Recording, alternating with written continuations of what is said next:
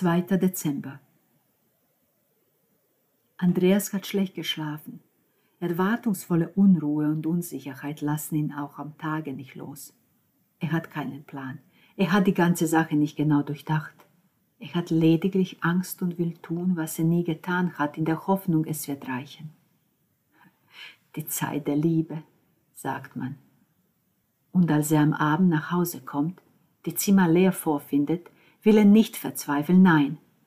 Er geht ins Musikzimmer, sucht eine CD aus, legt sie auf und wartet im verdunkelten Raum. Er schaut aus dem Fenster, sieht nur die Lichtlosigkeit, als er sie plötzlich an der Tür spürt. Er dreht sich gemächlich um, sie sagt nichts. Er kann ihr Gesicht nicht sehen. Die Wände sind voller Noten und Töne, und Lena steht vor ihm in einem dunklen Kleid und breitet die Arme nicht aus. Er bleibt mitten im Raum stehen, sieht sie an.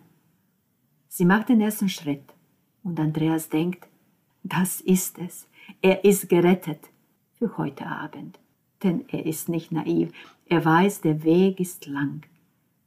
Er fühlt ihren Körper nah bei seinem, der bewegt sich geschmeidig im hinziehenden Takt der Musik. Andreas kann Lena riechen, ihre Haare, ihren Nacken, auch wenn sie sich nicht berühren. Lena schweigt. Nach einer Weile verlässt sie ihn, den Raum, den verführerischen Klang.